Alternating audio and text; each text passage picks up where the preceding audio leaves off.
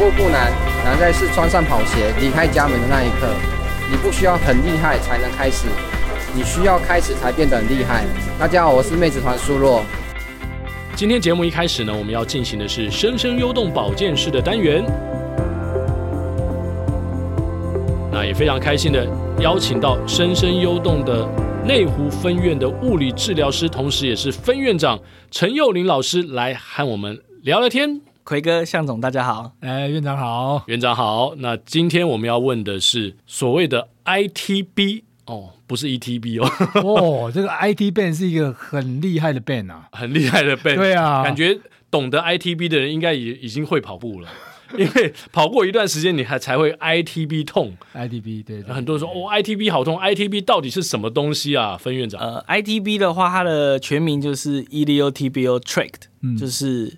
Ilio 是指我们的胯骨，就是在骨盆旁边这边，然后 Tibial 就是我们的胫骨，就是小腿骨。那它其实就是代表了它相连的这一块这个结缔组织。嗯，然后所以等于是我们的大腿侧边。对对对，没错没错。所以它是一个很长的一个软组织啦。那我相信大家都摸得到它，就是如果说你从你的膝盖正前方往外侧大约。三个指幅左右，你就会摸到一条硬硬粗粗的东西，嗯、那一条就是你的 ITB，最后要连到你小腿的部分。所以它是从我们的胯骨，对，就大约是臀部外侧，臀部外侧一直到膝盖。对对对，对，小腿这边呢？对，到小腿的上缘这边，哦、上缘这边。对，所以你刚刚讲的那地方，你摸下去之后，往下一点，你其实会摸到一块硬硬的。嗯。硬硬的凸起，它就是连到那个地方，哦，连到那个地方，到那边为止。对对对对对对对。那可是 ITB 呃，就是髂胫束对这边痛，好像是我之前听人家讲说，这是我们身体里面最大的一束肌群还是什么？你可以跟我们解释一下。它是一个在我们的大腿外侧一个很长的一个结缔组织啦。那它其实越到小腿那一段会摸起来越硬，你们大家摸都知道。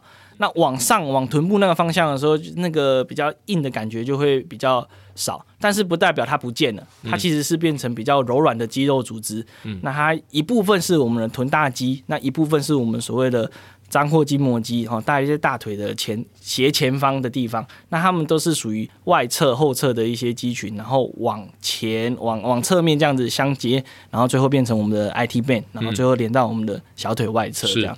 我、哦、每次这个跑者要是跑完的时候啊，自己去摸摸那那旁边那两条。很硬。哦，很硬很紧哦，对，很紧。那是什么原因呢？呃，往往通常是就是肌力的不平衡导致那一条要过度的使用，所以跑了很多之后，它就突然变得很紧绷、很不舒服，甚至有的人轻轻按它就很敏感，就很痛，对对，好像还有甚至有的还会觉得肿起来了，有点肿起来的感觉，是。因为你摸到刚刚我们讲的最下靠近小腿那个地方的时候，它其实是硬硬的嘛。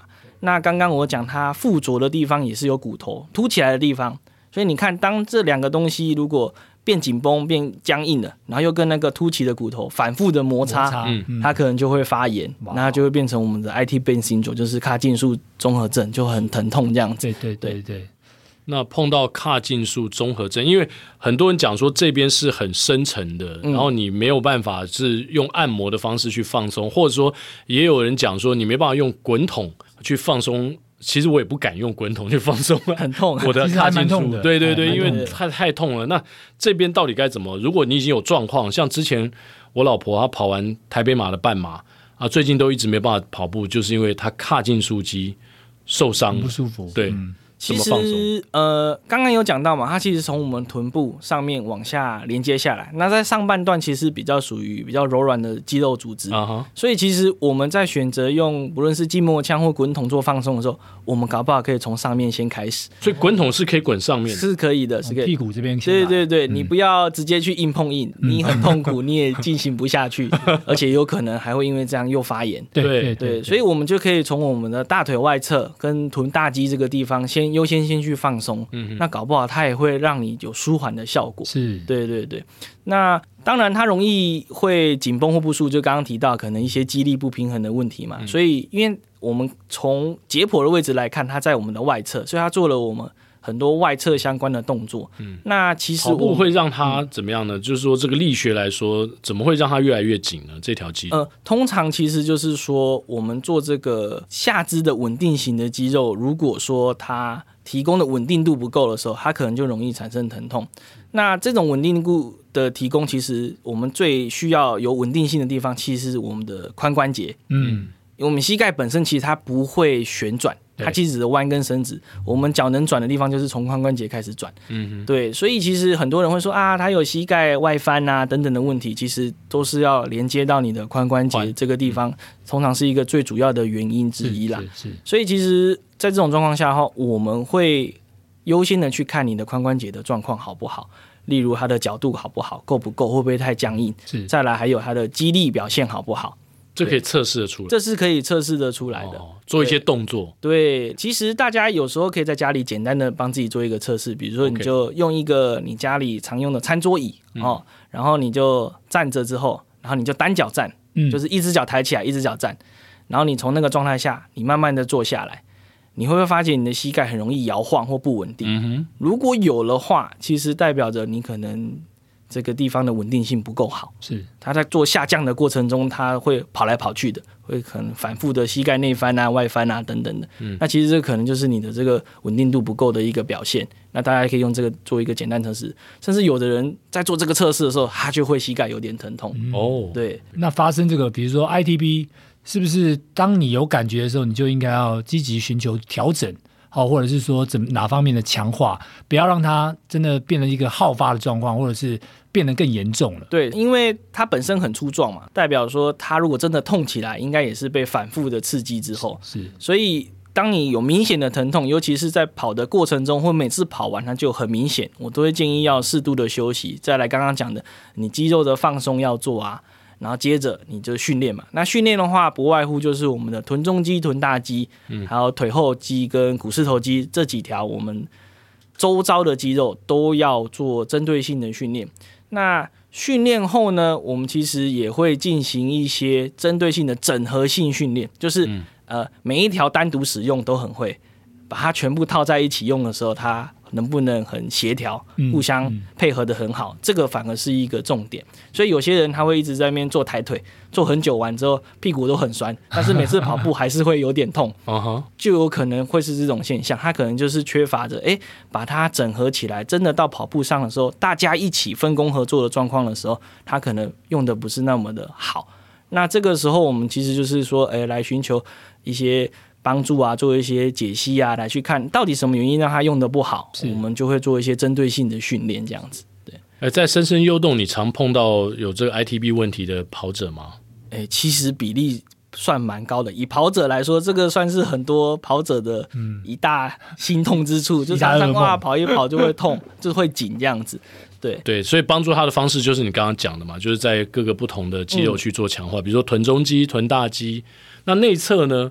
因为也有人讲说你外侧太紧，是因为你内侧不够放松，还是怎么样？对，就是我们大腿内侧。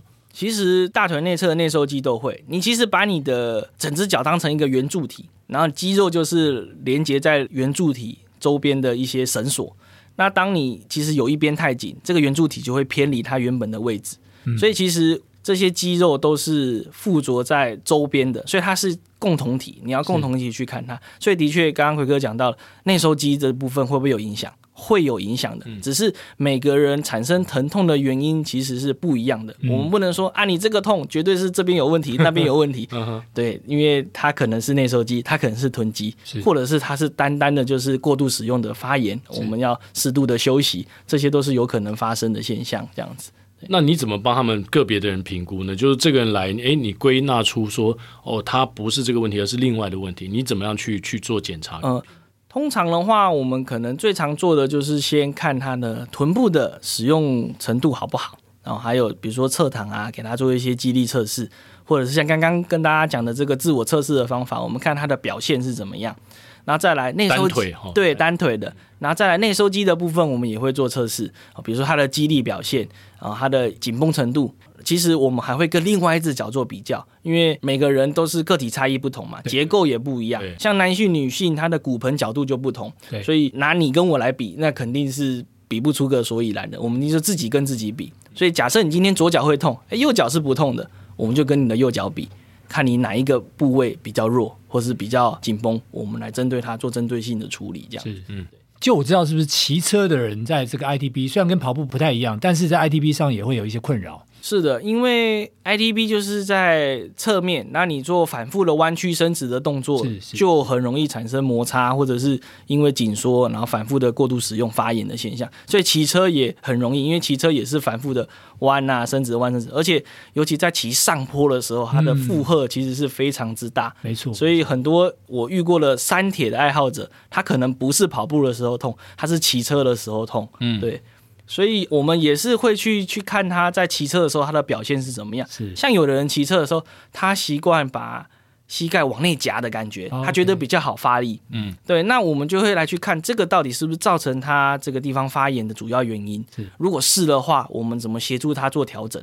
怎么帮助他找到比较理想的发力方式，比较理想的骑车的模式，来让他减少他的风险跟疼痛这样子。对，幼龄有碰到什么特殊 ITB 疼痛的个案吗？可以分享的？像我们就前阵子，因为前阵子不是在马拉松才刚结束嘛，对，那那时候就有遇到一个跑者，他算是跑得很认真的哦，他每一一个礼拜会练四五天，嗯，然后他就是严肃型跑者，对对对对，然后他是很认真对待的，那他都一直有在练他的课表。那有一天他来的时候，他就是说他整个脚的外侧都痛。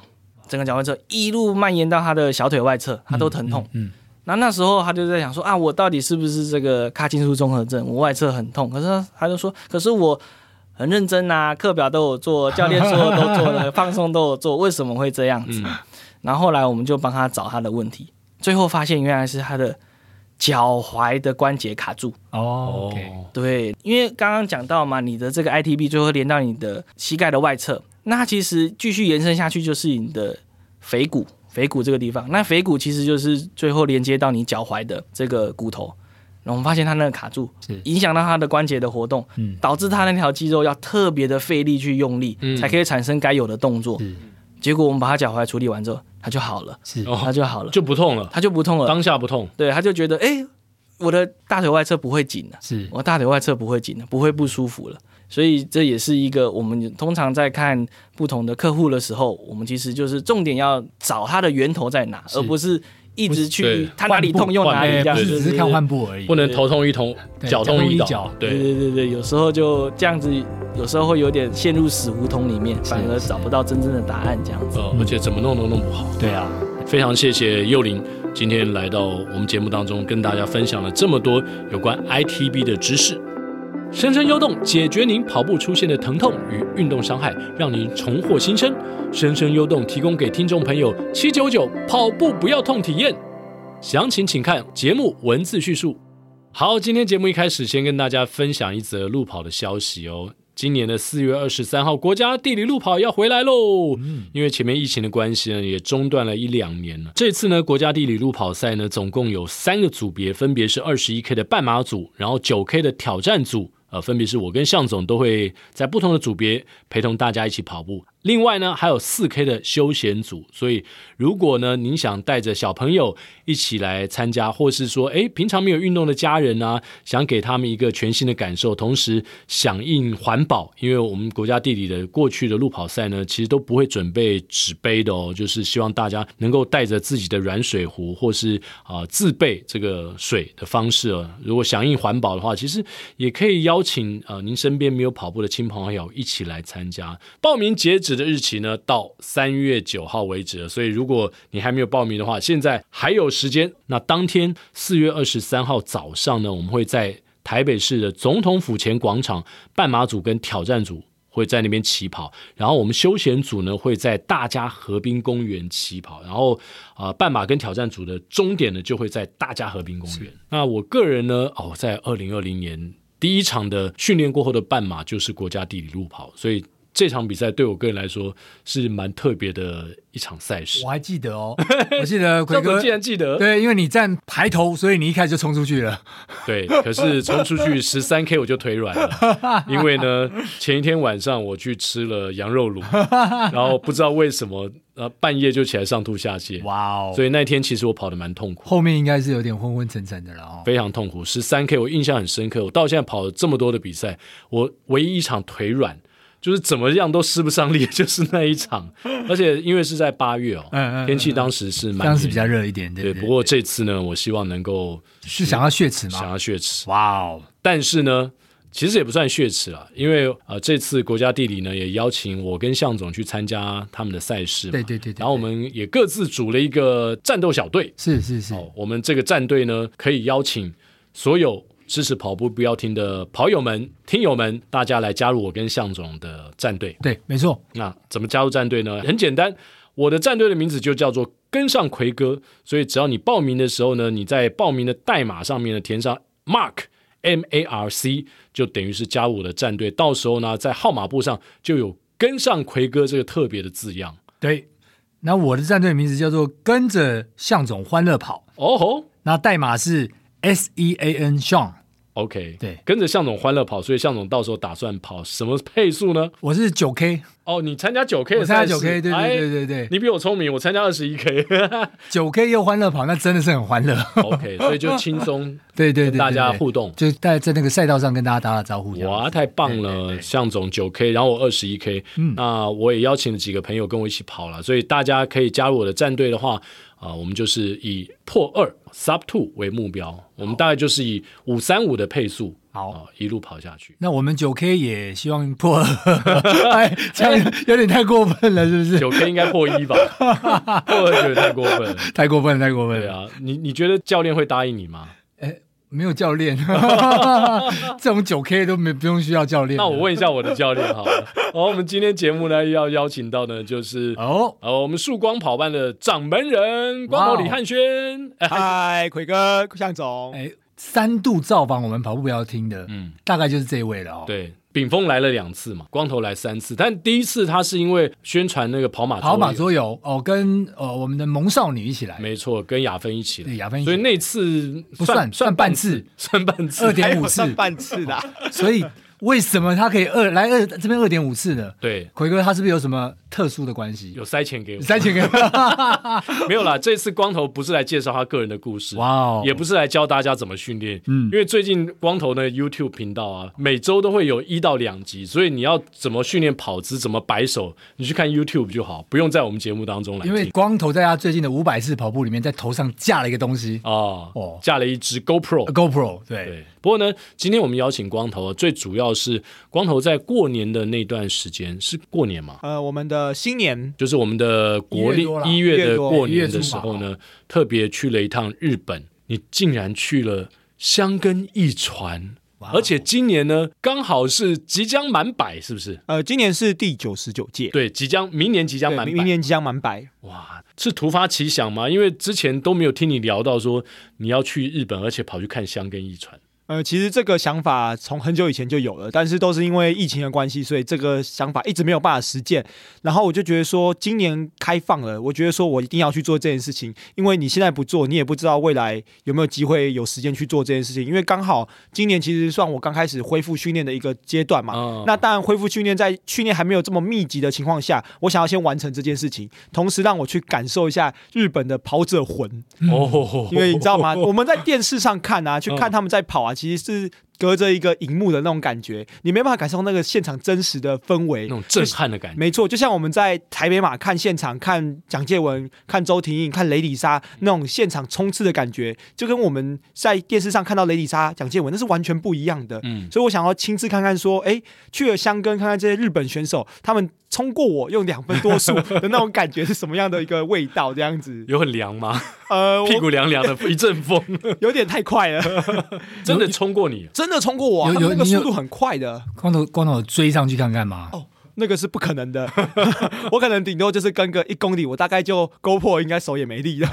而且其实大家不要想的很容易，因为现场跟你想象的根本就完全不太一样。是怎么个不一样？因为其实它的管制非常非常的严格，因为这个对于他们来讲，其实是一个很重要的一个比赛。我觉得这个管制非常严格是有原因的。嗯。一来是他们速度很快，其实他是用赛车的规格在 在看这个比赛，不能随便进去啊，会被撞坏的。哦，对，如果发生碰撞，那 哎，真的是很很对。而且这样子其实大家来讲，其实也是一个很重要的，就是保护选手，也保护自己。是是是，没错。那真的有时候我们其实还是有看过，就是一些奥运或者一些马拉松赛，曾经有一些民众是进入到这个赛道内，然后影响到选手。嗯，那我觉得日本对这个箱根是非常非常重视的，他们出动了非常多的人力去做那个拉线跟管制，就短短哦，可能大概三十公分，大概就有大概两个人在那个地方。哇哦，就是他人力非常的多，所以你可以是用人拉出一条线啊，几乎快可以是这样，有有点那种就是人墙战术的概念。呃，所以不会有人提蔡澜在那边骂，然后想要穿越，完全没有，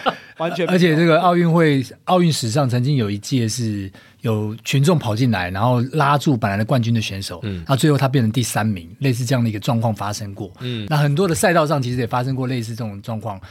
太热情的啦，或者是纯粹搞破坏的啦，哇！那日本这边应该做的是非常的好，紧密的防护啊。我觉得这应该是他们以前一定也有经历，或是看别人经历这样子的状况，所以他们做了这样子的一个保护。那日本人很喜欢做攻略嘛？嗯、光头，你去之前有做过研究，然后你有照着什么箱根驿传有攻略吗？你有照着去走吗？呃，其实有一个这个媒体啊，叫做 Ekiden News。那这个 Ekiden News 呢，其实它都会出一本箱根驿传的杂志，那就是会去诉说这个香根一传的一些比赛的重点啊，以及一些精英的选手，然后同时也会去介绍一些赛道，像比如说花之二区啊，然后我们最熟悉的五区，其实在里面都会有介绍。那我其实我有看了这个攻略，然后也大概知道说自己要去哪个位置，然后从哪一个站出来，然后怎么走到这个加油团的地方。我觉得这个杂志对我们来讲是还蛮重要的。那 Ekiden News 的那个西本先生在去年台北马的时候，也有来到我们的台北马的会场，然后。然后帮我们的选手啊，以及外籍的选手来去做拍摄跟报道的动作。哦，所以 a k i d e n News 是你去到了香根现场是可以拿得到，还是买得到的吗？呃，他是要去网站上买的。哦，对，那刚好西本先生他有来台湾，嗯，对，然后我们就有因缘机会去碰面，然后就跟他买了一本。哦，所以这本目前还算是蛮珍贵的，蛮珍贵的，蛮珍贵的。嗯哼，向总去跑东京马的时候，应该有看过这种攻略吗？就是呃。加油的人应该去到哪里，然后从哪里搭地铁又到哪里，才能够看到这种第一手的哈、哦、身临其境的第一现场？那东京马是不是也有这样的攻略？有的，因为东京马的当然赛道做过变换嘛。嗯，那有的有的人是这样，就是说以观赏者的角度的话，哪一些景点哎特别容易自己好拍的，然后再来就是说以。观看那个对象的角度的话，哎，哪里是最容易观看到最多对象的这个场域？嗯，然后再搭地铁上面的，最方便到达的，嗯，所以就会把这个刚刚奎哥讲的攻略排出来，所以我就可以在。的第，比如说五公里、十几公里、二十几、三十几，哎，我都可以看到，都可以看到，我可以拍到最多的照片。是，所以很多这样的攻略。然后你要坐怎么样的这个地铁，什么时间点一定要做到哦？哇，这个很多人在做这件事情。对，感觉日本人好像蛮喜欢做这个。那其实我会去看香根一传啊，其实还有一个关系，就是说在二零一九年的时候，我有带我的学弟去参加这个利川半程马拉松。那利川半程马拉松呢，其实就会在这个他们的香根预选会的路线其实是很相近的。嗯，那也会有非常多的。这个箱根的选手们会来参加这场比赛，来当做一个测试。嗯，那其实如果你有兴趣的话，我们都会推荐你。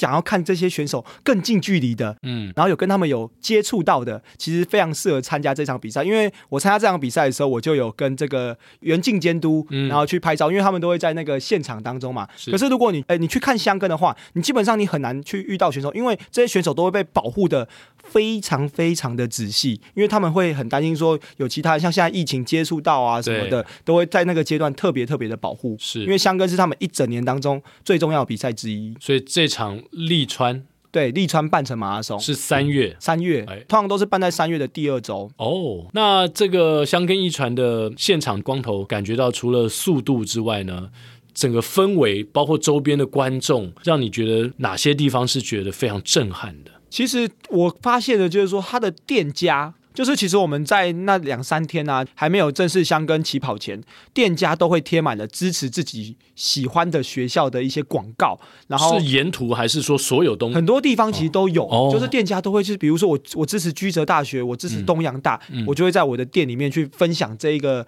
贴的那个广告啊，嗯、或者是可能一些海报之类的。我觉得这个就是有点像是篮球员，你知道吧？现在在新竹工程师是在地化，其实他们也会、哦、店家也会贴一些新竹工程师的海报支持他。对，支持他，嗯所以我就觉得说，哇，那个日本的长跑的那个选手的高度，已经可以进入到这种民间的店家，然后让他变成是一种偶像的一个形态。没错，而且他们在这么长的历史里面，然后他们不断的在也在塑造这些明星。嗯，好，比如说刚刚呃，这个光头特特别提到，这第五区，哎，过去有三代的三神，好、嗯，金井正人啊，柏原龙二啦，神野大力，好，一直不断的在创造这样的一个故事，然后哎，彼此去突破。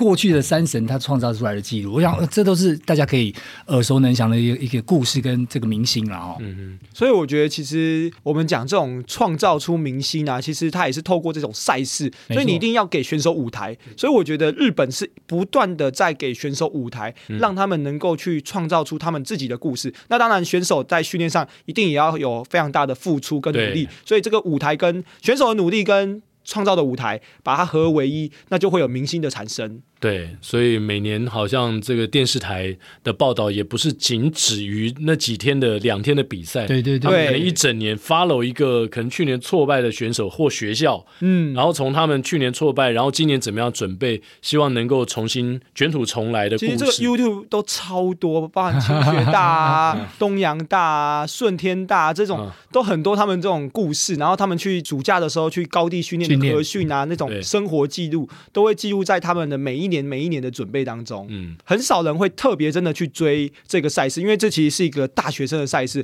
不是像我们熟悉的东京马拉松，可能会有大破节，可能会有色乐优太，可能会有一些哦，我们可以想到的一些知名的选手，因为它相较于这些更顶尖的明星选手，它也是比较刺激的一个赛事嘛。那可是它的关注度却可以这么的高，你会发现它也其实不太输东京马的关注度，嗯，所以我就想说，我真的很想看看说它的魔力。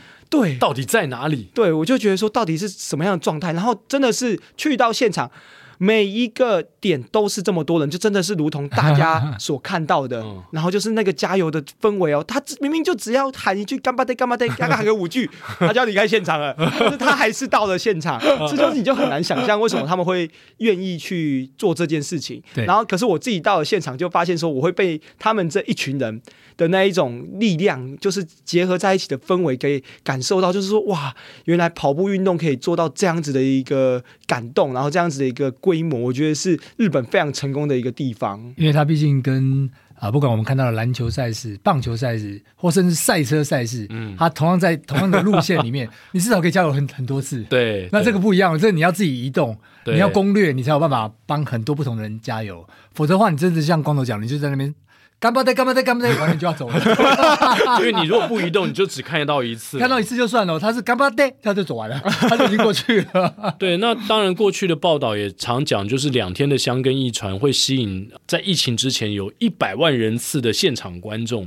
我觉得总共加起来一定有，真的会有这么多。然后到底是什么样组成的？是都年轻人呢、老人呢，还是大人带？其实都有，因为我也有看到，就是长辈然后去推推车，嗯、然后小朋友在那边睡觉，哦、然后就是他就把小朋友先放在旁边，加完油之后再回去推小朋友。我就看到这样的画面，我就觉得说，哇，真的是很。愿意去支持选手，而且很冷呢、欸，其实还蛮冷、啊，很冷啊。那个时候 大概一度两度而已，然后你就是一定要戴毛毛，穿着很厚的外套，嗯，然后他们还愿意这样出来。如果有人明年第一百届想要攻逢其胜的话，他要提早做什么准备吗？好，这个就非常有的说了，因为呢，其实日本是有在过这个新年的，嗯、所以他在那个阶段的不管是机票或者是住宿，对，对都会比较贵一点点。点点我们那个时候呢，其实我是临时异动，就是说一直在想说要不要去。要不要去？可是就是到最后突然临时一动，想说好就去了，然后就大概是十一月多的时候，哦、所以其实已经非常接近新年了。嗯、所以我那时候订机票是一万九，嗯，结果呢住宿才最可怕。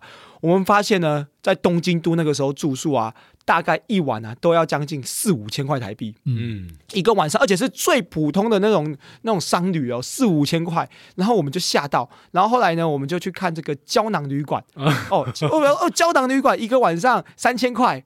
哎哎，那应该更高。我记得住宿好像好像六七千。现在讲都是台币哦，都台币都台币。然后那时候胶囊旅馆好像要到将近三千块一个晚上哦，胶囊旅馆一个晚上三千块，对，很贵。但是我们就想想，我们大部分的时间都是要去跑步，对啊。所以呢，我就跟我的那个旅伴，因为我旅伴是我们周四班的一个铁人三项的一个选手，他的。超铁有十二小时，然后他就说他要一起去，我说好啊，那这样就有人一起陪跑了，刚好顺便操练一下学生。哦，原本我原本是计划一个人去啊，哦、那也要感谢谢我们的曙光小编小一特别帮我找的旅伴，让、哦、我这次旅行不孤单。是是，那今天找光头来呢，其实哦，就是因为他在啊、呃、前一段时间去了东京，那我三月初第一周我要去参加。今年二零二三的东京马，我个人的海外出马，我也非常期待。嗯、如果跟我一样啊，有机会去到东京参加东京马的朋友们，也可以参考接下来光头提供的一些在东京啊附近的跑步路线啊，就是很重要的一些跑步算是圣地。圣地对，向总那那时候去的时候有去这些地方跑过吗？比如说黄居一定是去黄居嘛，一定要去的啊。那你还有去代代木公园？我是没有到代代木公园，哦、但我就是到黄居。然后还有跑一些呃附近的那种小公园，哎，要是跑过这些地方，光头可以为我们介绍一下吗？你去了到底哪几个地方跑步？呃，我总共去了主要四个，一个是明治神宫的外院，嗯，然后一个是居泽公园，然后一个是代代木公园，一个是皇居。皇居啊，我总共就去六天五夜嘛，嗯，所以我们总共就是有一天是去这个看箱根驿传的博物馆，剩下基本上都是在跑步。OK，都收集到了。欸、对，都收重点都收集到了。好，那我们先来讲黄居好了。嗯、皇居，我们之前的节目呢也曾经有分享过嘛。第十一集的时候介绍过黄居，而且有介绍一本书，嗯，越跑越有钱吧，应该是那本书。什么时候有这本书啊？可可以有没有介绍给我？这本书，这本书好像已经有一段时间了，不是最近出来的，而且是一个呃日本的作者，他写当时在黄居跑步的人，他去调查了那些人的所谓的。社经能力，然后他们的财富哦，就讲说，哎，好像是一群比较特殊的人，嗯、有些人是专门跑到皇居去跑步，虽然不是住附近。没错，没错，没错。其实我们的教练光头啊，嗯、他也是属于越跑越有钱的典型，所以他也去造访了皇居，他也是造访了皇居。你有在那边找到有钱人吗？呃，我有在那边找到。非常多的这个跑步的人，哦、没有找到有钱人，但是一定找得到非常多跑步的人，至少健康上是富有的。对，嗯、如果论观光的目的性的话，我会选择就是去皇居，是跟这个明治神宫外苑，就非去不可。如果我觉得非去不可，如果是以观光为目的的话，观光目的对。那如果是你是以就是想说挑战一下自己的速度的一个在日本跑步的感觉，我会觉得是去代代木公园跟居泽公园会比较适合。哦，因为有些人会想要说，哎，在日本天气这么凉，然后我在那边的时候可不可以跑更快一点点，嗯，那我会建议这两个地方，它是稍微比较可以把速度提升的。嗯嗯。那为什么黄居不能提升速度呢？因为其实黄居啊，它的路是相对是比较多的石板路，而且这些石板路有些会有一点点的起伏。对，嗯。那再来，其实黄居大概会有一段是大概爬升将近二十五公尺的一个路段，那它有些路段会非常非常窄，窄到大概就是一个人上下的位置可以，只有一个人可以过。对，基本上只有一个人可以过，所以其实尤其是它的下坡的时候，是柏油路是有一点点就是很有坑洞的啦，可以简单来讲就是有坑洞，哦、所以其实我觉得是有点危险。我本来在那一天我是要跑一个。二十公里的 LSD，然后我后来就跑一跑，发现哇，我要一直穿越人群。一直穿越人群，其实这个就有点像是我们去跑大安森林公园的红土一样，你就会发现那个红土是相对比较窄的。对，那比较窄的情况下，你要穿越其实都会不好穿越。然后那个红土是不是都会有一些凹洞？嗯，然后是不是有些还有奎哥有跑过嘛？嗯、有些是已经比较变成是 PU 的那一种，会软掉。哦，对对。那其实在这个荒居就会有很多不同的跑感，你就你就没有办法维持一个很好的跑步的惯性。所以我会觉得去荒居单纯的就是去感受日本在这个跑步路线上的一个氛围，以及当地就是。非常多的人会聚在这个地方，我觉得那边的感觉给我有一点像是宝藏岩国手之道的感觉哦，就是也是会有在这边练 LSD 的，嗯、那也是会有在这边就是开心聊天的啊，然后跑步的啊，然后吃东西的啊，其实都还是会有，但是就是感觉在在竞速上会相对的比较少一点点。OK，虽然它的路线跟宝藏岩感觉脚感差很多，因为。据光头讲说，有很多的石板，这有点像是在台北市政府前面，就是我们台北马要出发前，对那个哦，有点硬的石石板有，有一点硬的石板路。对，哦，那黄居你看到什么样特色的跑者比较多呢？呃，其实妹比较多吗？呃，妹真的比较多，就是这个四个比较下来，我有做一个比例上的总结，妹子比例，黄居绝对是给他满满满的 respect。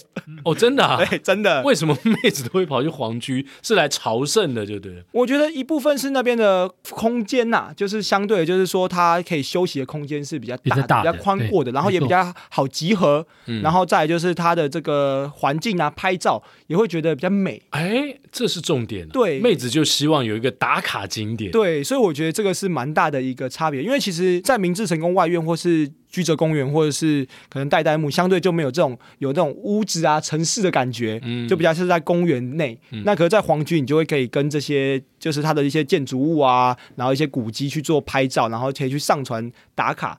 这个时候我就想到，就是前面有几集就是先辈在提到的这个拍照的部分，我觉得对对对，非常的有感。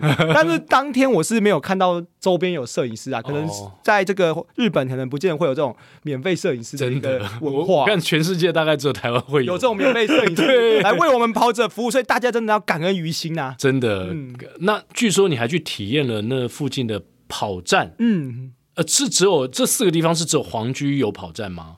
呃，我那时候去居泽大学的时候，也有看到一个小跑站，但是因为我是从新宿跑到居泽大学，嗯、所以我就一开始就没有计划要去那边的跑站。那我们一开始就计划说，就是在皇居附近的跑站。然后其实后来发现，可能因为疫情的关系，其实蛮多的品牌的跑站啊，或是一些跑站都已经停止营业了。哦。所以剩下来的跑站其实真的不多。多因为日本的疫情的严重程度其实是比我们严重很多的，嗯、所以其实在当地的经济一定会受到非常多的影响。对。而且你跑步，你就基本上你。戴口罩的出来跑步，然后你就会想说赶快回家，不要去接触人群嘛。对，是，对，是是。跑站又是一个那时候就比较密闭的空间，大家会比较害怕。对对，所以你还是有进去有开的跑站。我还是有，我还是有，因为我想说去看看当地就是跑站的那个里面的感觉。因为台湾我们有森林跑站，对，那其实森林跑站也是源自于就是老板去日本然后回来的一个想法，然后把它建构建构出来。那我自己的觉得是台湾的跑站优于日本，哦，我真的这样觉得。哦，那日本跑站里面有什么呢？呃，日本跑站里面呢，其实有的话就是说我们可以看到的寄物嘛。然后租鞋子，那它的大厅一一样会有一个可以让你坐着休息、看电视的地方。那还有就是我们常看到的跑班，嗯、哦，其实日本的跑站也是有这样的一个服务，但他们跑班的形式比较是属于单次付费。比如说我这周是有一个一千两百公尺的团练，那我可能一个人就是收大概一千两百块日币。嗯，好，那再来就是可能会有去按摩的服务。那那边比较特别的是，我有看到一个针灸，就是日本在这个、哦、那个跑站里面是有针灸的服务。对，那我们常看到气压腿套，日本也有，嗯嗯，嗯对，所以可是呢，我们森林跑站还有什么？还有饮食哦，对，哎，然后还有即将开放营业，对，即将开放营业，还有水疗池，然后还有体适能的课程，所以其实森林跑站给我们的这个消费服务是更多元化的，对，没错。那我们到那个皇居去跑啊，除了有这些好享受之外，当然还有很多的这个。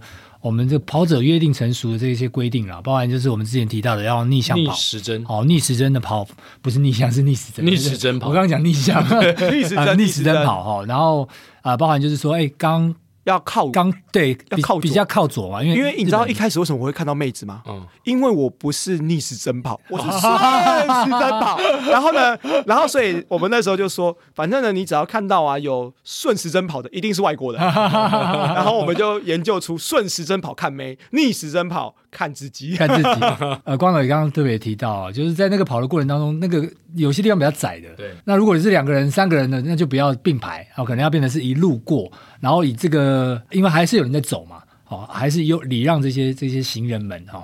我觉得还是有蛮多规则跟规矩的，毕竟那个地方不像我们宝藏国所知道那么宽敞。对对对。那接下来为我们介绍的代代木公园呢，在二零一四年被 CNN 选为全球最佳慢跑场所之一。我们来听听看光头。体验过的代代木公园，但我觉得他他们可能是说错了，他说是慢跑场所之一。对，我觉得那边更是快跑吧。对啊，而且光头刚刚说要跑速度跑，对啊，那不是慢跑。我真的是这整个去日本的训练当中啊，我是在代代木公园是跑得最快的一次。对，就是因为刚好呢，我去代代木公园的时候呢，本来我跟我的旅伴就说，哦，我们就分开来跑，然后结果我跑一跑。我就遇到一个速度还蛮快的，因为我本来就预测说，如果我遇到一个速度还蛮快的，我就要跟他一起跑，干一下，对，就是对，就是要稍微去 contact 一下嘛。然后结果我就遇到了一个韩国的日本留学生，感觉是 body contact，不是 battle 就好了，感觉也是 battle。然后我就就是遇到一个日本的，哎，韩国的日本留学生，然后我就跟着他跑，然后后来反正我们就聊了一下嘛，然后后来。我才知道说他的马拉松大概是三小时出头，嗯、然后所以那个时候呢，我刚好大概他也是跑四分数，然后刚好是他的马马拉松配速，然后就刚好就是我也有带着 GoPro 嘛，所以我的 GoPro 就边拍他，然后边跟他讲话，然后他就蛮辛苦的，哎啊对对，然后结果就是我们就在那个过程当中大概跑了十公里多，然后都是用四分速上下，然后都有他每一趟都很认真的跟着，我觉得就是还蛮有趣的。然后我觉得代代木最特别是它是一个。因为我们那一圈呢、啊，其实大概会是一公里，我们是跑它的那个中央广场一公里，那它其实还有一个大概一点八五的路线。那大家可能会问说，哎，我到底是怎么知道这些路线的？嗯、其实大家可以去下载一个叫做 Pacer 的 App。那如果是用官网的话，就是 mypacer.com。然后我就是从这里面当中来找到这些路线，然后来实际去跑，然后以及做拍摄的动作。所以 A P P 只要打 Pacer 就好了。对，那其实它是一个付费软体，但是呢，其实大家也不用紧张。就是呢，如果你只是想要单纯的看路线，嗯、你就是打代代木跑步路线，它就会出现这个网站，那你就可以点进去看那个路线。那它有非常多种不同的路线，因为有很多的跑者会分享嘛。那我们就是可以透过这个分享，然后去看到这个路线，嗯、然后来实际的去跑一次这样子。嗯，我觉得还蛮方便的。这个。对于我这次去日本来讲，是收集路线的一个非常重要的一个指引。嗯，所以它不只是可以看代代木，它可以看全日本，还是说它可以看全世界的？呃，我其实当当下都只有看日本而已，我没有特别，哦、应该是全世界都有，因为它是 App 嘛，哦、所以一定是看全世界的。酷，对。所以下次如果你去到一个新的地方，哈，如果有这样的 APP。就可以等于协助你先找出比较适当、比较舒服的路线。下一次我就是要去首尔的向总，哦、对，大概你跑完全马，隔天可能。不用那个担心的，就是我会带你去跑步，山跑，山跑的地方。你已经先把路线都找好了。我还没有找，我还没找。这个两周到时候了，到时候到时候都找好，带着向总去跑。嗯，那代代木可以跑速度，里面真的跑速度的人也很多吗？呃，其实也蛮多的，因为其实那一圈一公里真的还蛮好绕的。嗯，然后其实我觉得日本啊，它在这个公园里面的设计是非常的讲究。为什么？因为像我们台湾的公园，其实不太会去设计所谓的车道。对，也不太会去设计所谓的慢走道，嗯，然后也不太会去设计所谓的一定是跑道，就是通用，嗯、你想怎么做就怎么做。可日本它就会有很明显的规范，然后大家都是真的很遵守规范，你就会看到车道就是真的只有车，嗯，跑道就是真的只有跑道，真的有跑道，慢就是公园里面，公园里面就是不，我我的跑道指的意思是说跑步的跑，跑步的路，步的路，对，这个道指的是在日本是指的是路的意思，然后就是人行步行道。就是我是说，它会有一个标示，说这个是给跑者的。对，这个是给跑者的，很清楚。然后你就会觉得，脚踏车呢也有，也有专门脚踏车的。其实就现现在像我们的台湾的马路一样啊，就是自行车道已经在马路是有规范的。其实，可是在日本是在公园里面做这件事情，分流了。对，哦，所以每个地方，你现在我们讲每个公园基本上都有，都有。然后包含了明治神宫外苑也会有一个跑道的一个位置。嗯嗯，对。明治神宫外苑，其实我之前去东京旅游的时候，我有去那边走，我觉得那个感觉很舒服哦。外苑，然后还有那个养乐多的那个球场，球场在旁边，养乐多的主场。其实这次那个 MGC 的那个、啊、新国立竞技场的那个起终点也在那边啊。哦，对，在明治神宫旁边嘛，对，在旁边。那明治神宫跑起来的感觉呢？因为它好像比较没有呃，像是一个固定的公园在里面跑。呃，它其实就是一个一圈。那种大型的田径场，嗯，因为它一圈的那个弧形，基本上就跟田径场的那个样式差不多。哦、OK，那它一圈我记得是一点三七五公里这样子，嗯、然后跑起来的话就会有一点点的缓上，但你其实感觉不太到。嗯，然后你我觉得那边蛮适合做一千公尺的间歇，当然长距离也没问题嘛，因为它就是一个 cycle，一直绕一直绕，嗯，这样子。那我们在日本跑步，比如说我们呃接下来三月去的时候，可能天气还会有一点凉。我们的服装啊，穿着要怎么穿？假设像光头讲的，我去跑一个四分速哦，跑一个马配的速度的话，可能会流汗。那如果又没有住在附近的话，换衣服，然后又没有跑站的话，我们该怎么样去去做准备呢？其实呢，我在日本的时候都一定是穿长的紧身裤跑步。对，因为而且我跟大家分享，就是我已经穿长的紧身裤哦，我跑完了还是会有那种小腿、大腿。冻伤的那种痛的感觉，哦，那个不是真的受伤，只是因为因为天气太冷，血液循环不好而引发的一个疼痛痉挛的感觉。是，所以我通常会建议大家一定要就是可能涂一些热身油，是，然后穿长的紧身裤，然后在上衣的部分，我里面一定也会穿长的紧身衣，嗯，然后基本上我会准备一个就是稍微轻便的外套，嗯，然后再一定要戴毛帽，手套也一定要戴。那因为已经有穿长的这个紧身衣了，我就不会再去戴袖套这个事情，因为其实你的皮肤组织都有达到保温的效果，对。这个是我觉得一个很重要的。那大家可能会觉得说，哎，怎么不是选择去穿宽松的飘衣啊，或者是飘裤？因为其实我们在日本更重要的是注重自己的保暖跟保温，反而不是就是要达到很大的散热，因为那边已经很冷了，对，所以不太不太需要散热，就跟台湾的天气可能呃想法上要比较不一样，比较不一样，真的不一样，所以也不会跑完说因为流汗而里面的衣服变湿需要换。其实不太会流汗，连跑四分速都不会流汗，我基本上没流什么汗，所以。呃，我的衣服呢，其实是回到台湾才洗的，然后它也没有臭。就我们担心，其实会担心，主要是衣服会臭，但是因为那边真的是非常的干爽，因为你想想看，它湿湿湿度大概只有四十趴，嗯，那其实就真的是不太会流汗。台湾都是一倍，八十趴，八十八起，八十八起跳，对对对。那我第一天其实也是穿着短裤。然后，然后穿着这个一般的短袖，台湾的概念去对对去跑的，就我就去实际的去看到，就是当天第一天跑完之后，原来日本跑者都这样穿，而且经过了这么多天的实证，是真的日本跑者都这样穿，不是只有那几个个案，嗯，所以他们在那边的跑者很少会看到他们穿背心在训练，嗯，多数都是穿的长袖。在训练，因为我们人不会，因为我是台湾人，我是日本人，我的体感就完全不一样。嗯，我们都是一样的嘛，就是所以我就知道说，哦，其实在这个条件下，其实大家都是一样的情况下，他们会选择这样穿，一定是可以达到最好的保温效果。因为你的身体有好的保温效果，你才可以去稳定的去输出你的能量，不然你的能量都会耗在这个提升你自己的体温当中。对，对我记得上次是不是燕庆来我们节目的时候也说过，他以前在比赛的时候曾经。被冻伤，肌肉都冻伤了，是，所以他并没有办法有效的表现出他原来的这个能力。嗯，所以像刚刚光头提到这些，也是我们在海外比赛的时候，尤其那种环寒冷的环境，跟跟台湾是不太一样的。对，装备的部分，我待会可以再请教一下光头。不过我们刚才居泽大好像还没有介绍，居泽大你今年也是一个你重点，好像这几所一传的学校，你唯一有去的吗？哎，所以我觉得。我是福星哎，因为我们今年的箱根一传的总冠 军就是我们的居泽大学，也是我唯一有去的学校。那为什么会去居泽大？其实就是因为我只是单纯要去居泽公园，居泽大学在旁边而已。哦，对对对，其实我对居泽大学选手并没有到很了解啦。嗯，对，但是就是一个因缘机会嘛，去了这个地方一定要去旁边的大学朝圣。嗯，那去了居泽公园，我觉得是我全部里面。觉得最棒的跑步场所，最喜欢的，嗯嗯、对，嗯、最喜欢的。你你知道我从新宿跑过去就十公里了，哇！我为了去记者大学，哦，你从你从住的地方直接跑过去？对，我从住的地方直接跑过去，嗯、不会迷路吗？不会啊，那个 Google Map 现在都很方便，哦，带着手机跑，带着手机跑，因为我算是蛮会认路的，嗯，对。那为什么不坐车去呢？哦、因为呢，我们毕竟呢，就是。出国旅游嘛，我们总要当一下时间管理大师。如果你看你坐这个车到居泽大，你要花四十分钟，那我们还不如用跑的，跑的还比较快。因为我们也是大概四分多数嘛，所以我就想说，好像花四十分多钟，然后慢慢的绕过去，然后要花钱，要花钱，干脆我直接跑过去。双脚是万能的，对，我们就想说，那最后决定直接跑过去，结果我发现。跑过去的路还蛮难跑的，因为其实跑过去的路不是跑柏油路啊，我们是跑那种一般的人行道路，还要等红绿灯。等呃等红绿灯倒还好一点，就是它其实我们没有注意到它的爬升其实是两百，就是它其实是有上上下下的。OK，对，所以对，没有这么好跑。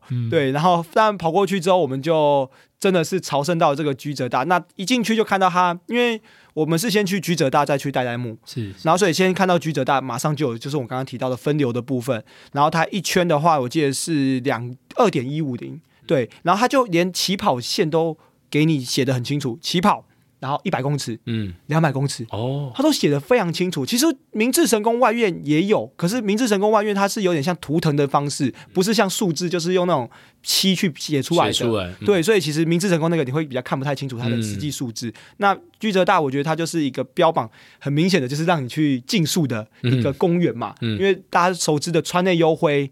也是在那边训练的，然后包含神野大地也会去那边训练。其实很多的日本的一些选手啊，都会到居泽大去做慢跑或是一些强度的训练。嗯、那刚刚所提到只是比较几个大家熟知的一个明星选手。嗯、那我们去那天跑的时候啊，就有发现就是说，哎，这边的人呐、啊，其实是非常守秩序的，就是他们很少会就是并排，嗯，就是他们最多就是排两排，嗯，因为。因为那边如果一旦并排的话，就会影响到可能车道，就会影响到步行道。Oh, OK。所以其实呢，我们如果在这边看到他们的话，就知道说他们其实对于这个分流是很尊重的。其实这种分流，我们讲的就是尊重这些其他运动的项目的人。可是如果在台湾，可能就是哦，车道没人，我就跑去车道跑，跑，我就可以排三排跑车道，车道没人，我就可以跑四排。但是在那边完全没有这个现象，因为他们那个集团有二十个人，然后就排的很整齐，而且重点是他们不是在竞速哦，他们是一直在聊天。嗯，那你要想二十个人排成。两排，然后在那边聊天。其实如果是我们的话，一定是五五五嘛。对，这样子排四排聊天比较顺嘛，对不对？对。可是就是可以知道说，他们对于跑步的尊重跟文化是很深的。嗯，跟他们的社会文化现象也有关系吧。如果我现在想的是，如果是先辈哥在拍照的时候，嗯，应该会觉得，哎，这个蛮整齐的，对，很好拍。先辈去到日本，可能不会想回回河滨了，比较好拍。河滨怎么这么散啊？对对对。不过光头提到这个也是之前向总讲嘛，在河滨。就是比如说脚踏车啊，是走路啊，跑步的人彼此互相尊重。有时候我们要替啊、呃、跟我们从事不同运动的人稍微设想一下。没错没错，因为彼此都有可能互相碰撞之后，其实两边都会受伤啊。对，对啊，是蛮严重的。要要非常注意安全。真的，我觉得蛮重要。所以日本在这一个设想的非常好。那当然，我觉得人民的素养也是一个非常重要的关键之一。因为你政府做这件事情，如果人民没有去遵守，那等于也是徒劳无功。对。那居泽公园是你最喜欢的跑步场所？以这四个来比较的话，对，我最喜欢的是居泽公园。居泽公园都男生比较多吗？呃，长辈比较多一点。哦，长辈比较多。对.因为那边其实比较偏东京的那个市区啦。哦，对对对，居泽是比较偏东京的市区外的。区对，嗯、市区外。就是稍微比较外围外围一点点，OK OK，对，所以长辈会比较多。好，那刚才想问光头，就是因为接下来哦，就是从二月底开始啊，到三月，甚至到三月中到首尔马去，其实陆陆续续我们在日本、韩国有非常多的比赛哦。我们台湾很多的跑友都有报马，比如说呃京都，然后大阪、大阪，然后东京、名古屋、名古屋哦，然后首尔、嗯、这些地方，其实在二三月的时候天气都还算蛮冷的。不要不是说凉哦，是甚至有点冷。那刚才你有提到穿着，其实我在看一些东京马的呃影片的时候，也有很多人是穿着背心去跑步的。那对于我们台湾可能比较不习惯这么寒冷天气的跑者来说，呃，光头会不会有一些提示跟建议？那向总也可以给大家一些建议，要如何穿搭去跑呃海外的马拉松。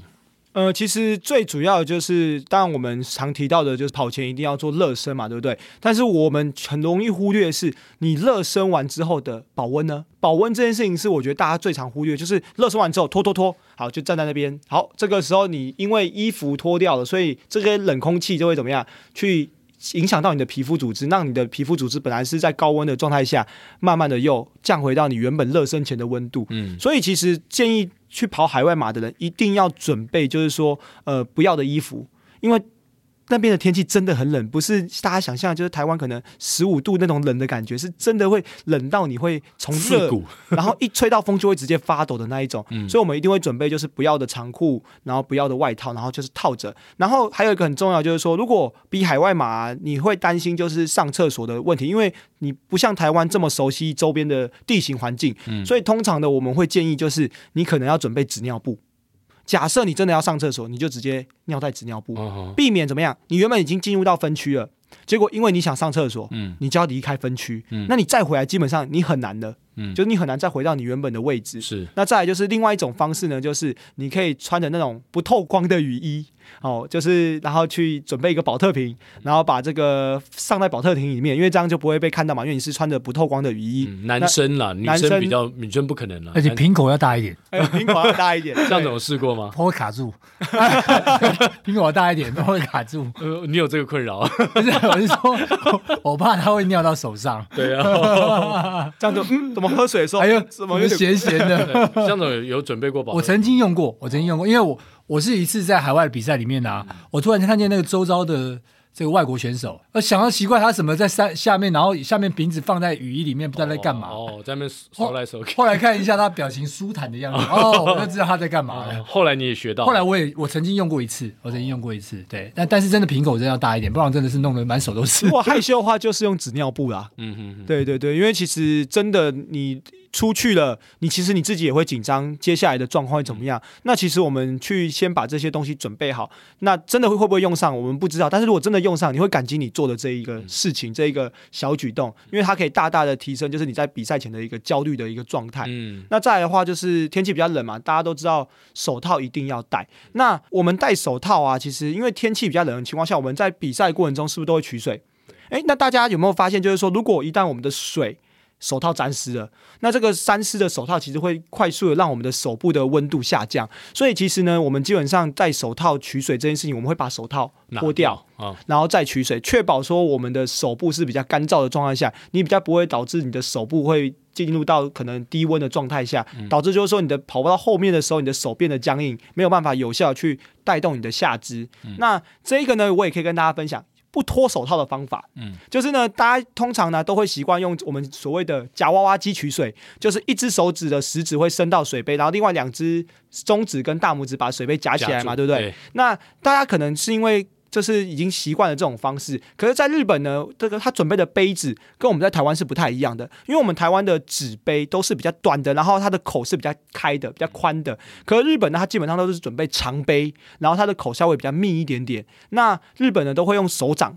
就是直接用虎口的位置去把水往前倒，嗯，好，往前倒之后呢，他才会单手去做一个夹的动作，然后再去慢慢的喝水。那这个方式呢，是我在比马拉松的时候也是，就是哎。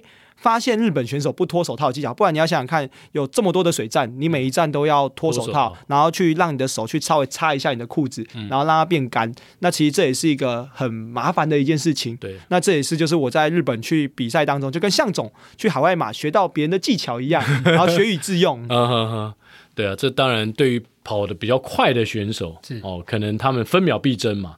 但如果我们速度没那么快，你要脱手套也 OK 啊。总总之就是不要让你的手变沾湿了。对，如果全身都很寒冷的话，还是要好好保护。嗯，好，今天非常谢谢光头哇，从雾锁金门逃回台北，我们才有机会呢听到光头跟我们分享去日本跑马拉松之前可以到这几个地方，尤其东京啊，哈，这几个跑步的路线去稍微体验一下，感受一下你的脚感，然后呢，好好的。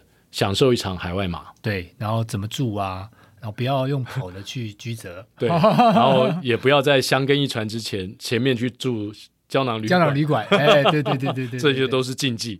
好的，接下来就进入到我们的彩蛋时间。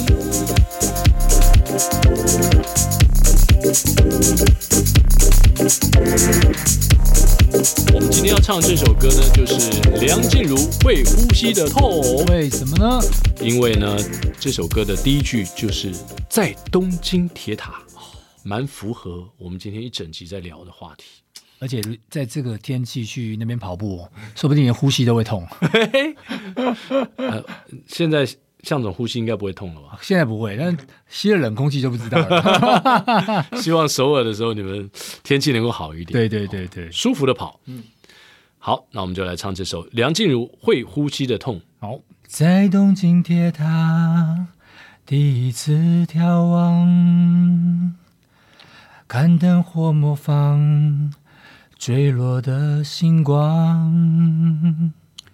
我终于到达，但却更悲伤。一个人完成我们的梦想。你总说时间还很多，你可以等我。以前我不懂得，未必明天就有以后。想念是会呼吸的痛，它活在我身上所有角落。哼你爱的歌会痛，看你的心会痛，连沉默也痛。遗憾是会呼吸的痛，它留在血液中来回滚动。后悔不贴心会痛，恨不懂你会痛，想见不能见最痛。难听死了！会呼吸的痛，梁静茹。嗯，希望你会喜欢。接下来到东京啊，或者是到这个首尔去比赛的话，嗯，记得要把这个保暖做好，不要呼吸都痛啊。呼吸都痛，室温的话，我们就 DNF 啦，那就更痛啦。好的，以上就是今天的跑步不要听，希望您会喜欢。我们下周三早上八点同一时间空中相会，拜拜。